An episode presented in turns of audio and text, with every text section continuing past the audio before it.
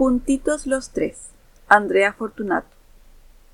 Luego de las clases de gimnasia, las mujeres regresan a la casa que comparten.